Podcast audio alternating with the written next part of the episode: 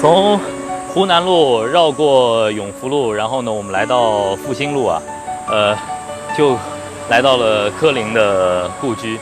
这就是湖南路和武康路街区非常妙的一个地方啊。那么今天呢，同样是一个周日，是一个闭馆日，看看今天雅痞 time 有没有这样的一个机缘，能够静静的，呃，走进柯老的故居，也走进柯老的生活，以及柯老留给我们的那些思想和文化财富。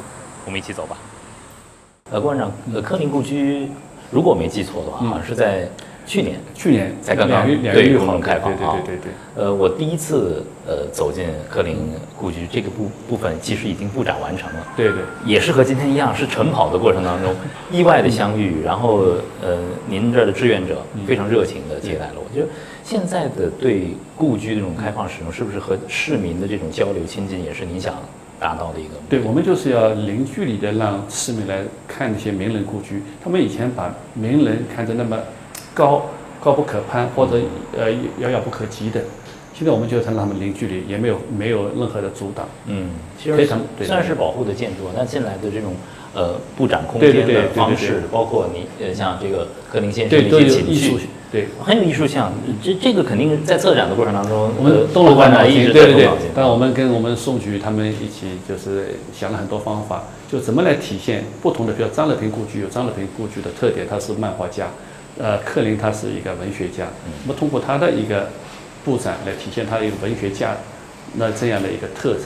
是就说像这边的，就是他所有写的散文当中的一些主流的东西，我们通过一个个阶梯，他把自己的人生比作他上楼梯，他说每走一步都是艰难的，嗯，所以我们通过这样一个一个个来体现他的人生的一个不平凡的一个道路。嗯，没错，一边是这个，这边呢是谈笑有鸿儒啊，对对对，因为这边呢柯林呢又是中国的一个民警促进会呃民呃民警促进会的一个发起人之一，所以呢这边也是民警的一个教育基地，所以这面墙呢主要更多的体现它跟民警呃发展的一个过程，一些明清的主要人物的一些一些交往啊，比如像赵朴初啊，是吧？雷洁琼啊，杨绛，杨绛啊，对，杨绛是跟就是他是关关系非常好的这些他们的就是一些知名的人士。对啊，这边更多的是民警，这边还有一个民警的一个教育的一个视频。那如果呃市民们走进柯林故居的时候，我觉得静静的去品读一下这些呃柯老生前的人生的智慧啊，我觉得是很有意思。你看这墙上都他写的一些，就是我们叫警句。警句啊对对对结局就我们一起来看它，对就是人生是一部永远读不完的大书，生而有涯，每个人只能读到有限的章节，因此呢，必须认真的读。对而且，呃，读到这一句的时候，这一段的时候，其实让我觉得蛮感动的，对很动容啊，就是说必须画好生命的句点，不辜负自己到这归尾的人世走一遭。使自己能够安静而轻松的做最后一次发言，永别了世界，祝你前途无量。哇，这个是很大胸怀。对对对对，柯林对自己的人生其实他是非常非常的一个关注的。他看像这种，他的学历我只有文本高一点，嗯啊，我的生存基础太脆弱了，我的生活道路和文学道路只能一步一步摸索前进？嗯，他对自己的人生每一步他都非常的珍惜和珍重的。对，像这个序听的话，其实有很强的这个代入感。对对对对对。我不知道，就是像呃顾馆长，就是原来的像这样的一个空间啊，呃，在原来的科老居住的这个生活空间里头，这一部分是原来是做派什么用场？最左这部分呢，就是这边呢就是个天井哦，啊，然后前面那部分呢以前是个车库，嗯，是个车库，现在呢我们把它改造成一个呃序厅，因为它这个故居呢它不是独立的一栋别墅，对所以它的面积有限，我们怎么在有限的面积更好的让世人来展现柯林那一面，看到更多的东西，我们就把所有的空间都利用了。嗯，一楼呢是它原先政府分配给他的，他没有居住过。嗯，然后呢，呃，他这边两个月之后他就呃就住医院了，后来再到我们把这个房子收回来。对，这是一个时间轴，柯对对对柯老的生平啊，在这里重要的时间节点。您觉得在柯老的这个一生当中啊，我相信在呃具体的展览当中，一定会有很多的这个呃文稿啊、原件对。的都留存。这边呢，就是柯林这边故居比较在一些专业人士来看呢，是上海就是一个名人故居保存的比较完整的，除了八景之外啊，保存比较完整，因为它所有的东西几乎都没有动过，包括他的一些手稿，他除了捐献给一个文学馆手稿之外，很多的手稿都在这边，包括他书信，差不多有一千多封书信，有比较有价值的也有两三百封，嗯，然后还有一些手稿，然后他所有的这边楼上我们待会可以看到，嗯，他故居陈列了的生活用品，包括他起居室，包括他的会客室，包括他的厨房，那些东西都没动过。呃，这个柯林故居的这个呃观展的线路啊，其实很好，就是这边非常用心。这是一个序厅，对然后呢，像今天阳光，对对对对对对，其实是很美好对，的因。为我们这个天面可以打开，因为对阳光比较大，我们把它遮起来。进入展览的主要部分的话，你可以从呃柯林的生平、重要的创作阶段，然后，去重点的去看，重点的去看，然后还有书信的往来。最后我们回到生活，在生活的话，其实这是故居的对对对对对。精华和灵魂所在。对对对。好，我们一起和各位观后面还是一个它一个花园，慢慢走读。啊。哦，后后面是花园吗？对对对，可以哦看，可以可以它还有看吗？塑像，对大家可以看花园，啊，可以走进去。嗯嗯。上次来的时候错过这一个了，对对对对错过这个花园了。哦，可以进去。嗯。好好。好。哦，柯林先生，这个花园最早是以前是一个防做呃，就是七十年代的时候做过一个防空洞，当时都是全民挖防空嘛。嗯后来我们进来的时候呢，还是个防空洞在。现在我们把就把这个防空洞已经废弃了嘛，嗯重新把它填满，然后把黄岩恢复。然后这边我们就树立了一个柯林的一个塑像，嗯啊，作为它一个也是一个纪念的一个场地。对，这是很重要。我觉得一座啊城市里头，像我特别喜欢横幅，喜欢这个呃湖南路、氛围。康路一带这种氛围，就是其实，在每个转角你会对有不经意的这种发对对对，虽。然很小，但是每个都很经典。对，其实有朋友来，外国的朋友来，我也愿意带他们来走一走。嗯。像柯林先生的塑像，对文化的一种尊重，对对。对文化人，对我们城市的本身的这种我们这个花园有一个，我们准备九月份还要办一期柯林的一个散文朗读，嗯。就在这个花园下，然后就在这个阳台阳台上面跟下面互动，哦，非常好非。常非常有有有种有的味道，嗯有味道体现这样的一个历史的一个景点是的没错。这也会对普通市民开放吗？呃，我们就就是报姓名，但是呢，我们这个场地比较空间有限空间有限，采取报名制啊。这边呢，展我们叫称作展厅一。展厅一呢，就是罗列了他从呃幼儿时期到他的整个人生成长，到他的编辑生涯或者他写作生涯整个部分，全部在这边啊。这边的嗯柯林也是绍兴人吧？绍兴人，他是他是出生在广州，啊，因为他父亲当时在广州做事业，造型事业，然后呢，当时出生在广州，后来他父亲生病了，他又返回到绍兴，啊，他六岁的时候呢，他父亲就去世了，啊，这是他的婶娘，也是他的继母，啊，他的母亲就是生了他之后呢，就离开父亲返返回到广州去了，就再没有见过他。当时像呃年轻时代、幼年时代的柯林的话，我们看到的就是有一些这个手稿啊，他们那个时候的最基础的教育是怎么完成的？其实他柯林呢跟张乐平有一个共同特点，他们都是自学成才。他其实在高学毕业之后就辍学了，因为家庭他父亲过世嘛，家庭的财产都是给他大哥了，然后大哥呢就不让他再继续升学了，他只有高学毕业。然后一次偶然的机会呢，他呃大哥的一个朋友也是一个小学的一个校董，看到他柯林画的画特别好，哎，他说他在干什么？他说他哥哥说他哎他休息在家没事，然后他就到一个小学去做老师，当时他才十五岁，其实很多字还不是。他第一堂课跟老呃同学念名字的时候，都念很多白字。后来校董看了，他说不要紧，就给了他本这本字典。他就通过这个字典，认识了几乎很多的字。哦，自学。啊，自学的。自学，然后再临摹写作。这个就是呃研究呃科呃科林的一个作一个作家一个文学家，那个就是陈思啊陈思和啊陈子善，嗯。陈子善抄录的那个柯林的一些早期的诗歌，早期的那个时候还是在这个务实小学，对务实小务实小对对对。高季林，对他的真名叫高季林，高季林啊，柯林是他的笔名，嗯，我们来看看，稍微读一读啊。月光光照书房，独坐书房闷得慌。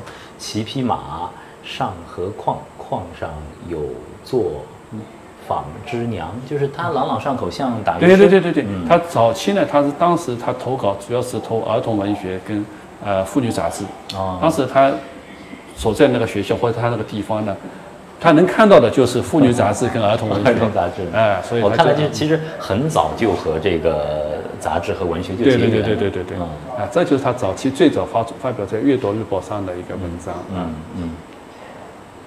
年轻时代的这个柯老很潮啊，用现在的话，当时他这个是他刚刚进入上海的时候哦，他做编辑的时候，当时上海是一个在亚太地区或者说是东方地区也是嗯最新潮的一个地方，所以一进入上海，他们这些文学青年就很快就融入了这样一个新潮当呃，中。就是装扮、发型啊，现现在看都很时髦的，对对对对很时髦。啊，喜欢读报，对呃，他呢最最早共事的是哪一份报纸呢？他其实最早公司呢，比较长久的应该在《文汇报》，嗯他办过很多报纸。我当时的报纸呢比较多，而且呢，因为当时的是自由职业，是。然后他选择到时候，诶，一些一些一会给那关掉啦，一会倒闭啦，啊，就他最早从事的报业呢是编了一个《时事周报》，嗯，这是他第一份从事编辑的报纸，当时就是那位校董跟他一起在上海办的。校董呢，则是负责去资金和联络，然后他呢就是就两个人的办一份报纸，他负责撰稿、画图、刻印、印刷跑印刷厂，然后包括到报摊上推销。他说这个报纸放在那边一个礼拜变成灰，没有人卖，为什么？后来选择题错了。嗯时时周报，你一周以后再出来的这个新闻已经过时了没过时，过时了。但是呢，虽然这个报纸失败，但是对他以后变报产生了很打下了很大的基础。对，而且那个时候就就一个人多面手，对对对对对多面手。因为他绘画比较好嘛。嗯这边呢就是他编呃报纸的和杂志的一个，比如说孤岛时期孤岛时期的作品，对，嗯啊，就《往日报》上面，然后呢，包罗万象是他在就抗战初期办的一个杂志。嗯所谓包罗万象，当时叫万象杂志。他也通过这个杂志呢，让呃张爱玲就是通过这个杂志呢脱颖而出，就让很多的读者知道。嗯，就是那个时候，就是万象杂志也成为了那个时期的一些呃文学作者文学的一个平台。对平台，对对对。他所谓万象，你暴露万象，你就是任何诗歌、呃散文、杂文都可以在上面去发表嗯，啊。所以这个万象杂志，哎，后来解放后也生存在下来了。就还有我想跟郭馆长请教，就是在孤岛时期啊，因为那个时候呃，逐渐的有日军要开始已经要占领上海啊嗯，呃，作为一个独立的这个报人，其实有的时候要坚持对自己的一些观点，对和客观的报道，有时候要得罪人的，对对对对吧？？当时就是上海就是被呃给日本占领之后呢，很多呃文学家文人呢都到后方去了，到重庆到陪都去了。然后他柯林呢作为八十七个呃留守在孤岛的一个文学代表啊，当时他也受到就是那个就汪伪政府的通缉，呃日本人的通缉要抓他啊。然后他在他利用他的报纸，利用他的一个包括《万象》杂志的平台，他发表了很多的一个抨击当时汪伪政府的、抨击日本人的一个这种文章，所以他两次受到日本的一个逮捕、监狱。是第一次是十四年，第二次四五年。四五年，其实像像柯老他们那一代的这种报人的这种精神和风骨啊，对我们现在做媒体人都是一个鼓励，对吧？您就面对严刑拷打，对对对对现在没人严刑拷打对对对对对我们这我们要其实要要有坚持说真话的。我当时有很他很多像这种先进的左翼作家，包括刘娄瑟仪啊，跟柯林都有很多的来往。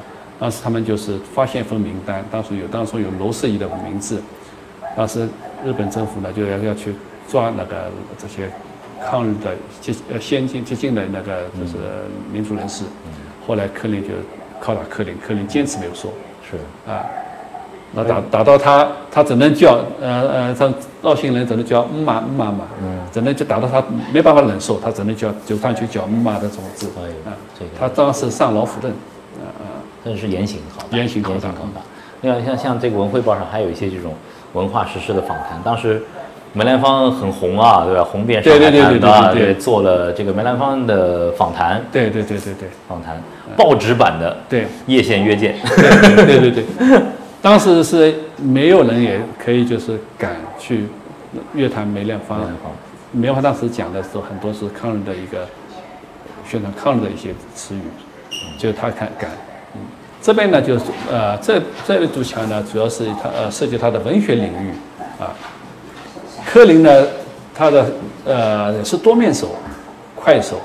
他除了长篇小说比较遗憾没有完成，这写了《上海一百年》，这写了一个第一章。他的别的文学题材都经历过，散文、杂文、电影文学、评论、戏曲，嗯，他都经历，啊，现在在那个领域里面都是佼佼者。嗯，他的散文跟呃给赵丽宏老师来讲呢，他的散文是非常非常有成就的，也可以说他的散文用字在现代人的用字方面，他是独树一帜的。他把中国的古典文字跟现代的文字巧妙地结合起来。嗯嗯。啊，其实那个时候，呃，二三十年代，然后呢，随着中国的这个演进，其实呃文言文进入到对对对白话文。文化白话文对。呃新文化运动之后对，呃，中国人的行文方式其实是深受那一代的文化人的这个他就把就是文言文跟白话文结合，创立了一个白话文的文字，但是又包含了很多文言文的这种精深的意义和典雅，很典雅。所以他的散文的文字最典雅，嗯，两三个字、四五个字就把整个含义全部包罗了。是是。在克林故居，我最喜欢，像就是这面墙也特别喜欢品的就是书信，对对对。我觉得这个太太太精彩了，对。这个太精彩了。这是呃很多专家来讲，在国内来讲，或者说作为名人故居来讲，嗯能有这么多书信陈列出来，我们这边也是可能也是绝无仅有。绝无仅有，啊而且这个呃名字非常好啊，尺素寸心，哎哎，这个是本身就是柯林自己的散文当中的一个名字，非常棒，非常棒。嗯。他就把书信变成一尺那么小，但是呢，可以把自己的内心全部表达出来。嗯，这边他跟很多名人大家都有往来，呃，公馆长给我们提点几几几篇吧，哪哪些您觉得是？比如说他跟雷杰琼的，嗯。雷杰琼这篇文章，我们这边也可以看到，这是雷杰琼的，嗯。雷老的，啊，这边也有。陈白成的，这个是跟陈白成的，这是也是说周建人的，这些都是我们当时在文坛上面一些非常的领军人物，或者说是一个非常的大的一个大家，嗯。啊，这我们只是呃通过一点一部分，因为这个墙面有限，现在我们用这个电视屏幕，你可以去点，包括巴金，你可以直接可以点进去，嗯，他跟钱钟书的关系也是非常非常好，他们两个人刚才外面照片可以看到，嗯。真的是莫逆之交。这么大的年龄，他们在见面的时候，他们都是手握着手，搀着手站在那边。嗯。这个是跟冰心谢冰心，嗯，啊，这个跟陈荒梅，是现嗯现当代文坛的这个灿若星辰的一些，像这这边呢，就是我们把刚才那个书信，把它就重点的东西再拿部分出来。像这边它跟巴金书信的往来，像这幅画呢特别的有意义。啊，这幅当时呢就是，呃，应该是说是五八年的时候就批判他的那个不夜城，当时上面的压下来一定要叫巴金带头来批，巴金呢觉得根本没什么好批，当时就稍微讲了一下，然后呢巴金觉得非常的过意不去，找了一个深夜，他到第二天去越南访问，想到登门去看巴呃柯林，然后去表达一下他当时那种画的是不违心的。嗯但是登门了之后，他跟肖山一起去的，嗯他也没有讲说他要表达这种心思，但是克林说我已经理解，你只要来了我就知道啊这样的分析。啊，这这像这幅生动的画是谁记录下来的呢？这个是就是出版这本书的一个呃出版商，我们就把它巴金萧山深夜访克对林啊啊，当时不夜城根本就没供应，对吧？没有供应，就是五，就刚才你看第一个就是有个照片嘛，对就是五七年呃五六年开那个呃开那个政协会议的时候，呃毛主席交给他的一个任务要写就反映民族资本家改造的一个电影剧本，嗯他五七年写出来之后，拍电影好了，拍完之后开始批判了，然后就没放，然后到文革之前又把这部电影拿出来批判，一直到粉碎四人帮之后，这部电影才正式的公布嗯，解禁才供应对对对啊对。呃，上次我来克老故居的时候，看到这个，我觉得这幅对它有特别有意思，就是那因为呢，他个生活气息。对，他因为当时他特别的忙，嗯就是为他是要赶他的要完成他的一个大作，就是上海一百年。但是他年纪已经非常大了，没有足够的时间。他的外面接待任务很多，很多人叫他写序啊、写呃跋啊这些东西，所以他就影响他的写作。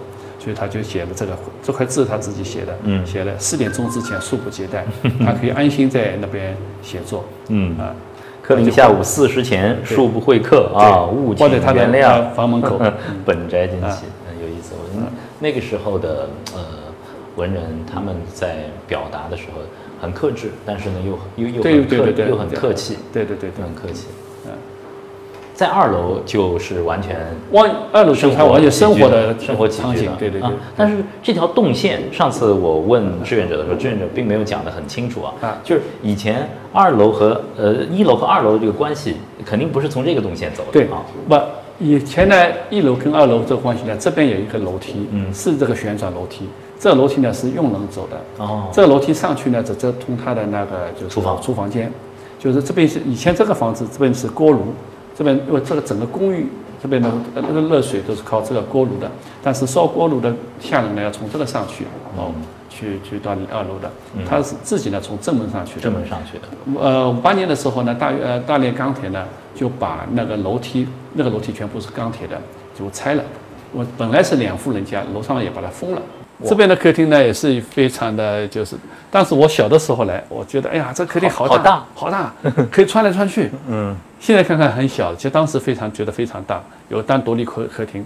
像这套二十四书呢，个不得了，也是有点小故事，啊，白纳本的，白纳本的。这是商务印书馆，商务印书馆出的，当时出了一共好像出了是五百五五百套，嗯啊，但现在保留的不多。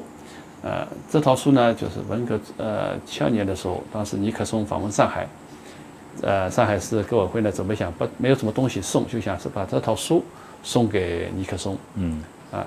然后呢，那天来取书的时候呢，正好碰上柯林的岳父过世，他去奔丧，就没没有拿到。后来这本书就留在这边留下来了。啊，这套书留的，我当时文革的时候呢，他这个房间是给他封掉的，客厅跟书房都封掉的。就是克劳自己也不能不能进来对。不能用了，后来他只能住大概卧室里面的小书房。嗯，就我以前的感觉，克林那边最大的感觉就是满屋子的书，嗯，书天书地就是书。后来他年老的时候呢，也是堆满了书，嗯书房基本上脚不能踩，啊，没地方放。郭馆长说，就是以前小的时候来，为什么会有这样的经验？小的时候到柯老这因为我跟柯老也是有点呃要小的渊源，我他的外甥呢跟我非常要好的同学，我们是等于是很小的同学。啊，然后呢，小的时候嘛一起一起一起来玩，所以就是在柯林呢本身自己当时就两个人住在这边嘛。后来我们大等我们大了嘛，男孩子了，他们有些什么东西要家务要做啊，或什么东西，我们都会来帮忙。嗯，啊、我作为男孩子哎会来帮些忙，做点体力活啊，什么东西，搬搬书啊、移移书柜啊什么，嗯呃，调整一下。就是在那个时候，就是您还是孩子的时候，看克老和夫人的这种生活，他们是一个什么样的生活状态的？呃，我觉得他克老给我的感觉非常的平易近人。我每次来的时候，他在书房里，呃，陈老师都会哎跟他说一下，哎，小郭来了，他就出来跟我打个招呼，都很和蔼。哎，你坐一会儿，我现在看看书，跟我聊一会儿就走了。嗯啊，然后呢，这种给我的感觉是一个非常慈祥的一个老人。嗯，会留您吃饭吗？呃，吃饭很少，因为什么？他们两个人吃饭都都烧的很少，我们也不会进来吃饭。嗯，但是通常他们都比较简单，是串门儿。您刚才说书天书地，都是书，对这，像这个都是原来的呃，基本上就是按照原来的原来的摆放没什么动过的。它原来是这样放的，只是沙发的位置动过。因为现在为了参观的线路方便，所以沙发位置，当然沙发原先是这样放，只是我们就把它挪了开一点。嗯就是呃，走进那个柯老的这个书房，一切的陈设都很简朴，但是书香气对对对对非常浓。对，所以当我们小的时候来的时候，马上就是肃然起敬，或者说对文学有兴趣，可能就这种因素给我们留下一些深深的影响。是是的，啊，这边是书房了，这边就书房。书房了，啊。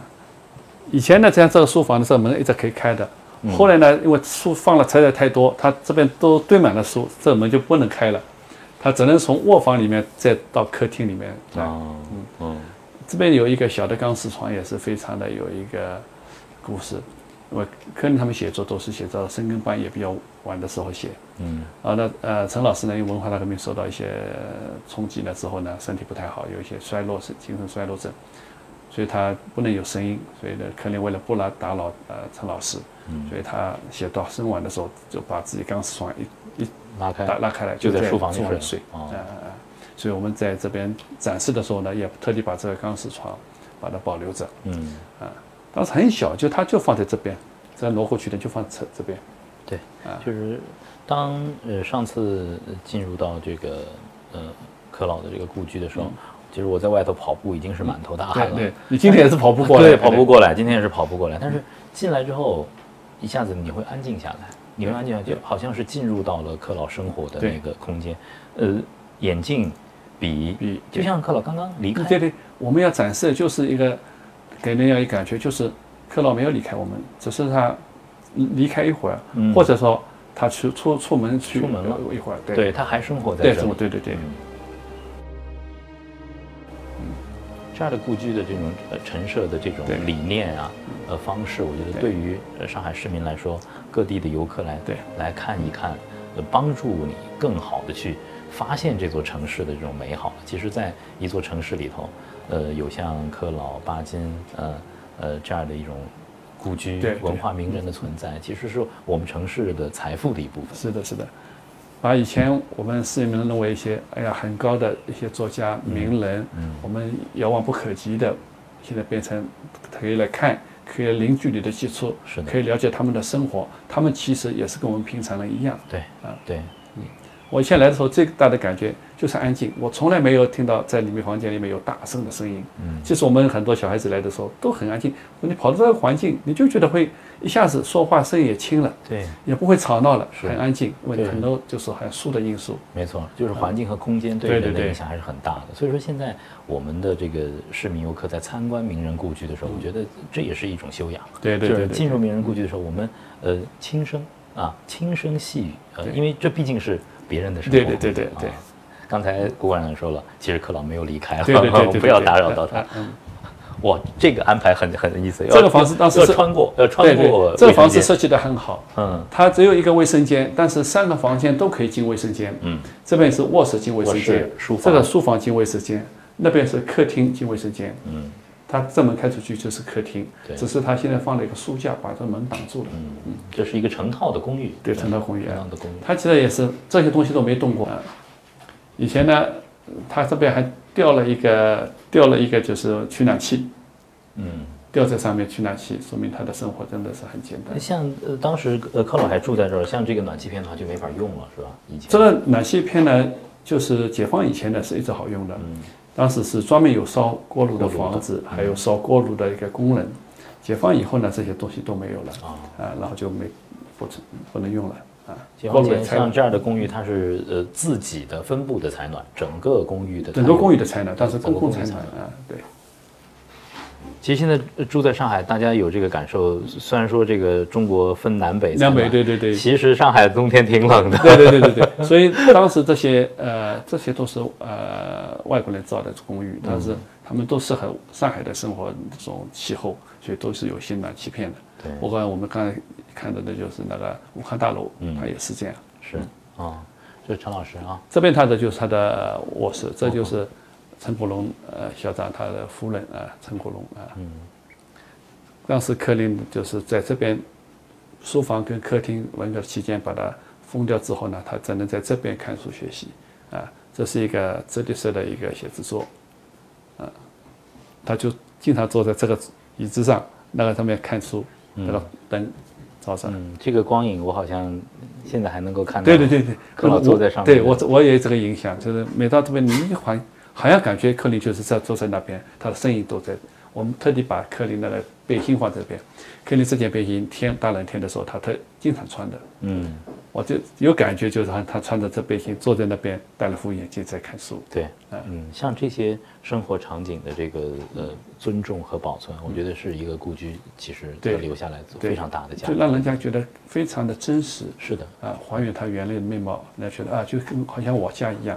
我家也有的，很多人说：“哎呀，这个大衣柜我家也有。”对啊，这个箱子我家也有。樟木箱。对，樟木箱都，对对对，嗯，没有刻意的一个味道，都是真实的。这是陈老师用的梳妆台啊，嗯，包括梳妆台有些化妆品也是他原先用的。嗯，这他以前都是衣柜。这是个储储物的，对，储储物柜，这边也是的。嗯，这样这个公寓呢，以前。是没有这些呃大书也大衣柜的，就是这衣柜都在里面的。这个大衣柜呢，是我知道当时是七十年代后期，当时是有拿他拿到张票子，啊，当时以前这种都是拿票的，拿着票子去好像去买的这样一个衣柜。我七十年代生人，我看到这样的三叫三门柜嘛，对对对对对对，特亲切啊，对，每个家里三十六都条腿，全有这个三十六条腿，老虎脚。对老虎脚的，对对对对，这边呢就是他真正的进来的地方。哦这是入户门啊。入户门。行哦当时我们下面看到那张就是四呃四点钟以前速不即刻，啊，他就是贴在这边他上面钉了个小钉子，拿了一个夹子木夹木木头的夹子嗯，就夹在这上面。对的，他这张纸后面用张硬板纸把它撑着，就夹在这上面。这个门也是原来就留都是原来的然后包括这个猫眼，猫眼都是原先的，原先的哎，哎一点都没有动。嗯有意思，有意思。嗯，景眼那个时候。对对对。对，啊嗯这个猫眼原先是没有的，后来的是后期后期。嗯呃，对参观者来说，就到这儿，这到就结束了这个参观就啊，对，结束了。从这边下楼梯。我们看看啊，就是呃，刚才我们嗯进来看到的墙上的呃克劳的一些景语，在这儿又会有一个对对对对复现啊最后的对，因为接受语呢，正好概括了柯林的整个一生，他对自己的要求和对他自己的总结，所以我们特地把他的这几句话把它刻录在这边。嗯那我们在参观的人呢，看到这些整个景点之后，再来看这句话，就会对柯林有一个全新和正确的认识。没错，对于这个人生啊，也是对就是一位这个岁月的老人，在经历了很多之后，给大家提炼出来的这个人生的这个智慧啊。对，谢谢郭馆长，今哎天带我们一起走读柯林的故居。我想在上海的呃保留完好的这些永不拓宽的街道，在这些风貌区当中啊，大家一定不要错过了呃名人故居。名人故居是上海故事的一部分，是上海文化基因的一部分。谢谢郭馆长，谢谢您，对对谢谢你，谢谢谢谢，非常感谢能。把这个柯林的这个这个人文的精神跟去弘扬、去传播，我觉得我们要感谢感谢媒体，要感感谢媒体。非常感谢。呃，另外呢，我也向大家再推荐一下我们的雅痞 Time 的公众号。呃，在微信当中进入到公众号，点击右上角的加号，输入雅痞 Time，你会看到一个戴帽子的人，他就是我。呃，通过我们的公众号呢，您可以定期，可以说是每周都看到我们最新推送的视频和音频的节目。而喜马拉雅 FM 呢，是雅痞 Time 的音频的独家发布平台。我们希望在公众号当中遇见你，和你有更美好的相遇。我们不见不散。